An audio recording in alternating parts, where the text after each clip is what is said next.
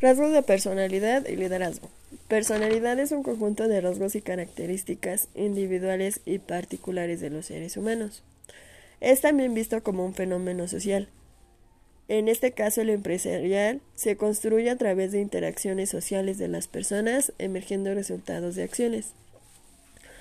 Un líder es consciente de que no lo sabe todo. Debe de tener rasgos humildes y centrales a la unidad entre lo que piensan, dicen, hacen y transmiten. Coherencia entre sus principios y conductas. Sosteniendo valores. El líder propone lo que vale la pena, aunque no sea fácil. Rasgos de la personalidad. Definen el comportamiento de un individuo habitual de sentir, pensar y actuar que tienen las personas. Perfil de personalidad. Temperamento, que es la parte genética de la personalidad. El carácter, que es la construcción social de la personalidad. El liderazgo es algo innato, se nace siendo líder. Características. Altos niveles de energía, tolerancia al estrés, integridad, madurez emocional, autoconfianza y carisma. El sociólogo alemán Max Weber fue uno de los primeros en utilizar el término para identificar una forma de influencia basados en sistemas de autoridad. Liderazgo ético. Actuar según sus principios morales en su vida día a día y toma de, decisiones. Significa hacer lo correcto. Liderazgo ético.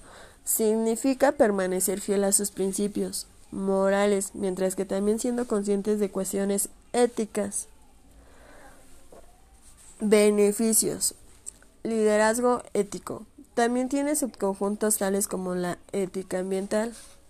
El liderazgo de servicio consiste en poner patas arriba y alterar completamente la típica jerarquía en la que los empleados deben servir a sus jefes. Creencias fundamentales del liderazgo.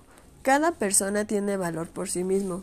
Las personas pueden lograr mucho más cosas cuando se sienten inspirados o motivados por un propósito.